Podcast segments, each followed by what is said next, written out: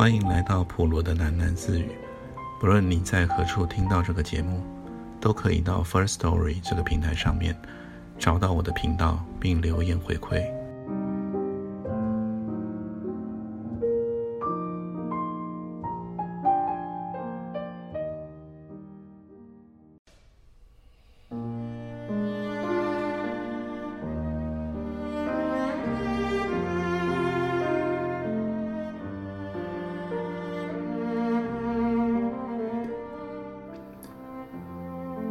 天开始一个新的念书系列，念的书书名是《台北人》。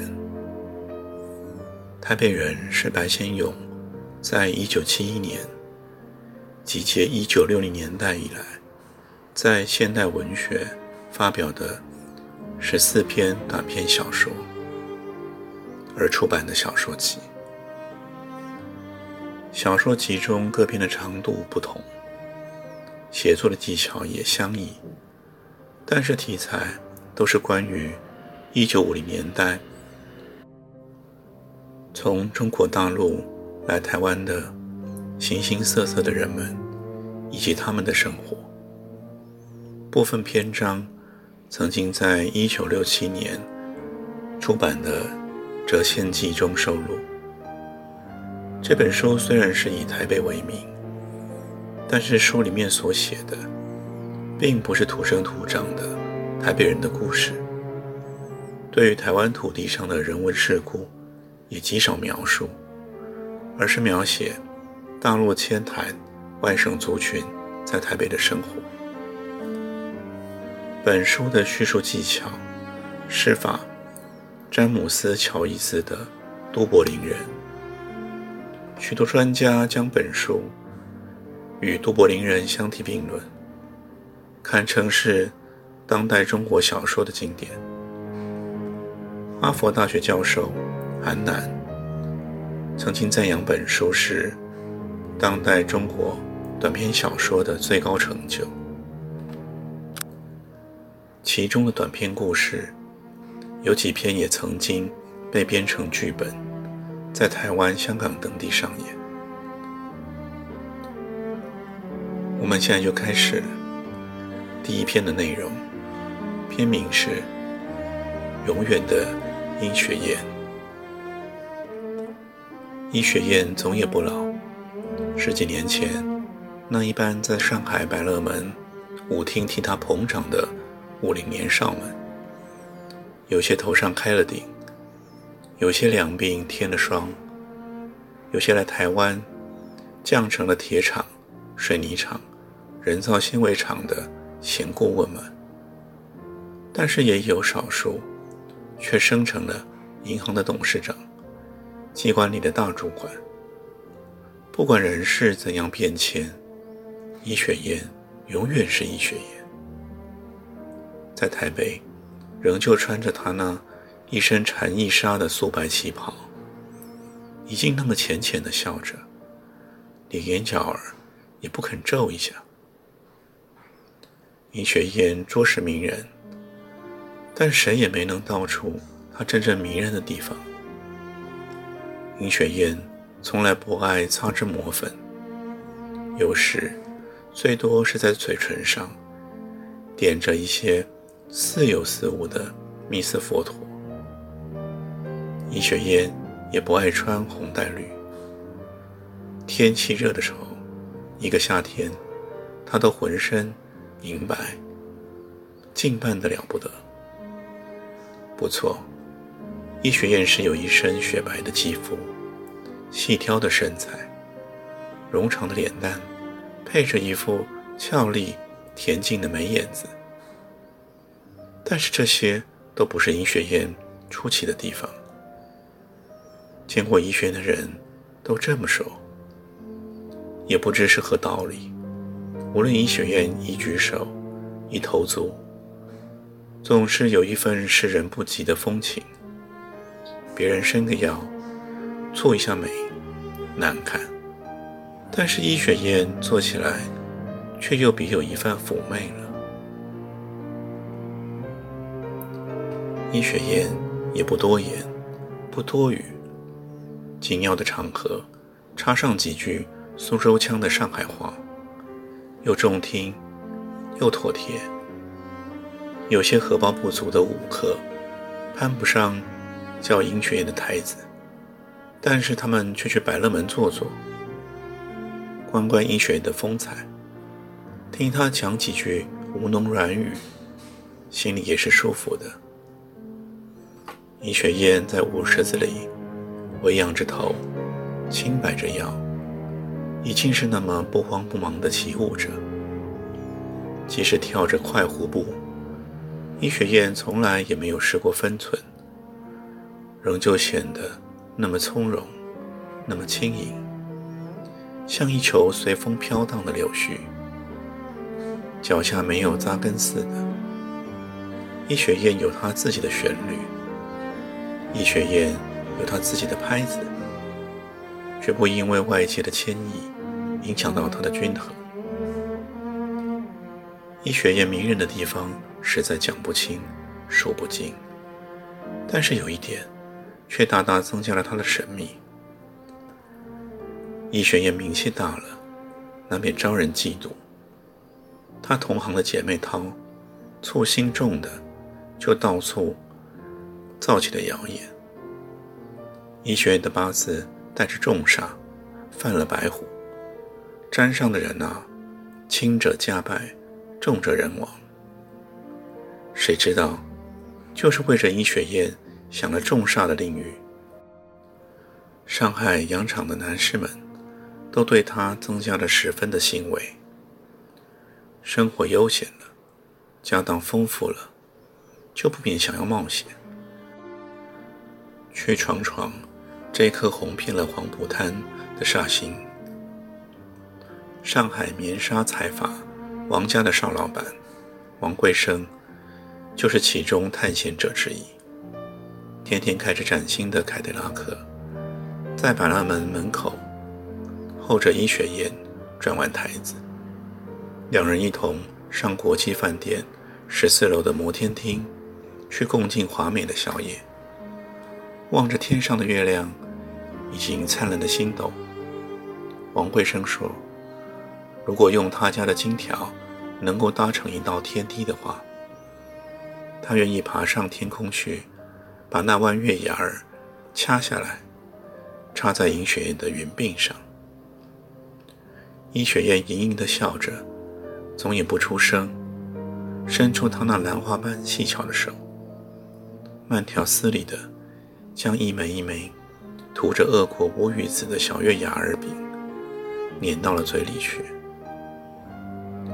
王贵生拼命的投资，不择手段的赚钱，想把原来的财富堆成了三倍、四倍，将殷雪燕身边那一批富有的逐鹿者一一击倒，然后用钻石、玛瑙串成了一根链子，套在殷雪燕的脖子上。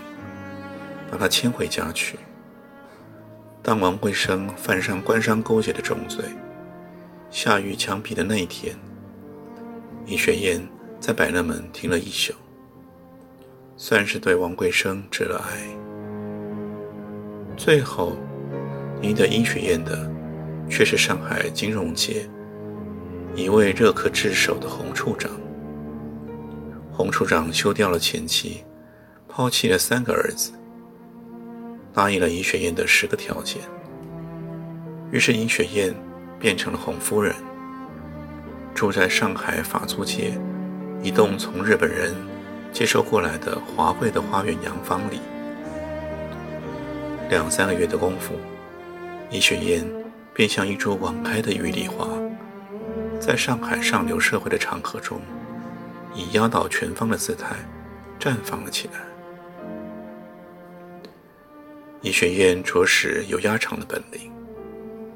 每当盛宴华宴，无论在场的贵人名媛，穿着紫貂，围着火梨；当医学院披着她那一件翻领束腰的银狐大氅，像一阵三月的微风，轻盈盈地闪进来的时候，全场的人都好像给这阵风熏中了一般，总是情不自禁地向他迎了过来。医学院在人堆子里，像个冰雪化成的精灵，冷艳逼人，踏着风一般的步子，看的那些绅士以及侍女们的眼睛都一起冒出了火来。这就是医学院。在兆丰夜总会的舞厅里，在蓝星剧院的过道上，以及在霞飞路上一栋栋红门官府的课堂中，一身银白，歪靠在沙发椅上，嘴角已经挂着那柳莺莺的浅笑，把场合中许多银行界的经理、协理、沙场的老板们以及小开。还有一些新贵和他们的夫人们，都聚到了跟前来。可是洪处长的八字到底软了些，没有能够抵得住医学院的重赏，一年丢官，两年破产。到了台北来，连个闲职也没有捞上。医学院离开洪处长的时候，还算有良心，除了自己的家当外。只带走了一个从上海跟来的名厨，以及两个苏州的娘姨。医学院的新公馆坐落在仁爱路四段的高级住宅区里，是一栋崭新的西式洋房，有一个十分宽敞的客厅，容得下两三桌的酒席。伊雪燕对他的新公馆。倒是刻意经营过一番。客厅的家具是一侧桃花心红木桌椅，几张老式的大靠背沙发，塞满了黑丝面子、鸳鸯戏水的香麝靠枕，人一坐下去就陷进了一半，依在了柔软的丝枕上面，十分舒适。到过影公馆的人，都称赞医学院的客厅布置妥帖，叫人坐着不肯动身。打麻将的时候，有特别设备的麻将间、麻将桌，麻将灯都设计得十分精巧。有些客人喜欢挖花，医学院还特别腾出了一间有隔音设备的房间，挖花的客人可以关在里面。恣意的唱和，冬天有暖炉，夏天有冷气。坐在了影公馆里面，很容易忘记外面台北市的阴寒或弱暑。客厅案头的古罐花瓶，四时都供着鲜花。医学院对于花道十分讲究。中山北路的玫瑰花店，常年都会送来上选的新鲜货。整个夏天，医学院的客厅中，都细细的透着一股又甜又腻的晚香玉。医学院的新公馆，很快的就成了他旧与新知的聚会所。老朋友们到来的时候，谈谈老话，大家都有一腔怀古的幽情。想一会儿当年，在医学院面前发发牢骚，好像医学院便是上海百乐门时代永恒的象征，近乎繁华的佐证一般。阿内亚，看看干爹的头发都白光了，我还像这万年青一样啊，越来越年轻呢。吴经理在上海。当过银行的总经理，是百乐门的座上常客。来到台北赋闲，在一家铁工厂挂个顾问，见到了医学院，他总爱拉着他的手，半开玩笑，而又不免带一点自恋的口吻这样说：“吴经理的头发确实全白了，而且患着严重的风湿，走起路来十分蹒跚。”眼睛又害沙眼，眼毛倒插，常年淌着眼泪，眼圈已经开始溃烂，露出了粉红的肉来。冬天时候，殷雪燕总把客厅里那一家电暖炉移到了吴经理的脚跟前，亲自奉上一盅铁观音，笑盈盈地说道：“哪里的话，干爹才是老当益壮呢。”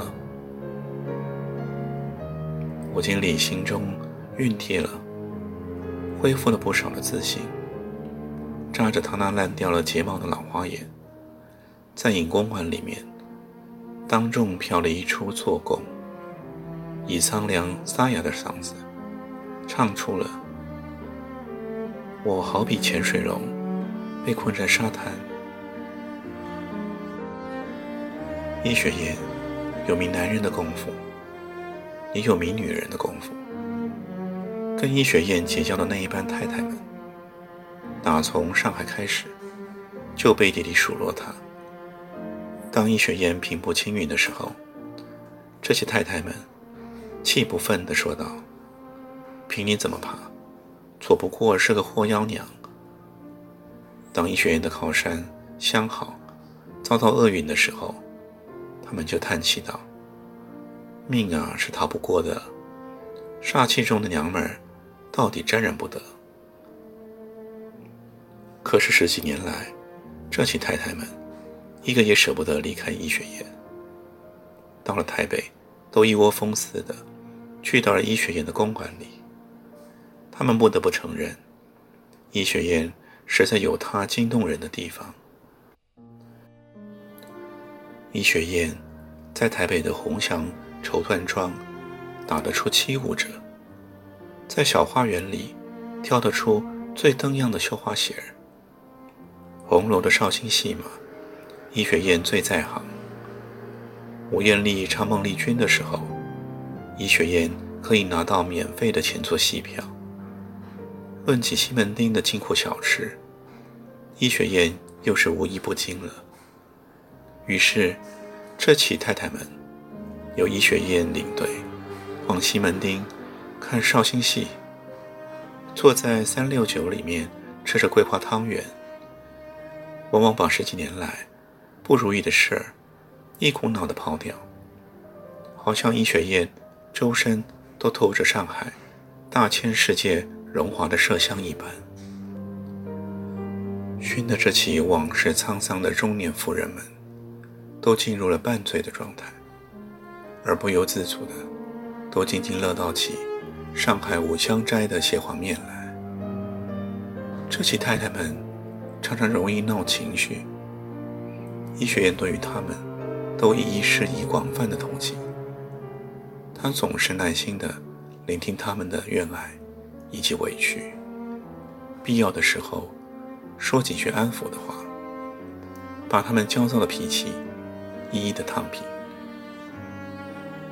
输呀，输了金光才好呢。反正啊，家里老牛马垫背，我不输啊，又有旁人替我输呢。每逢宋太太匆忙将输了钱，就会向易雪燕带着酸意的抱怨道：“宋太太在台湾得了妇女更年期的赤肥症，体重暴增到一百八十多磅，形态十分臃肿，走多了路啊会犯气喘。”宋太太的心酸话比较多，因为她先生宋协理有了外遇。对他颇为冷落，而且对方又是一个身段渺小的小酒女。十几年前，宋太太在上海的社交场合出过一阵子风头，因此她对以往的日子特别向往。易雪燕自然是宋太太倾诉衷肠的适当人选，因为只有她才能体会宋太太那一种惊喜之感。有时讲到伤心处，宋太太会禁不住掩面而泣。宋家阿姐啊，人无千日好，花无百日红啊，谁又能保得住一辈子享荣华、受富贵呢？于是殷雪燕便递过了热毛巾给宋太太开面，怜悯的劝说道：“宋太太不肯认命，总要抽抽搭搭的怨怼一番。我就不信我的命啊，又要比别人差些呢。像侬吧，你家妹妹啊，侬一辈子是不必发愁的，自然有人会来帮衬侬啊。”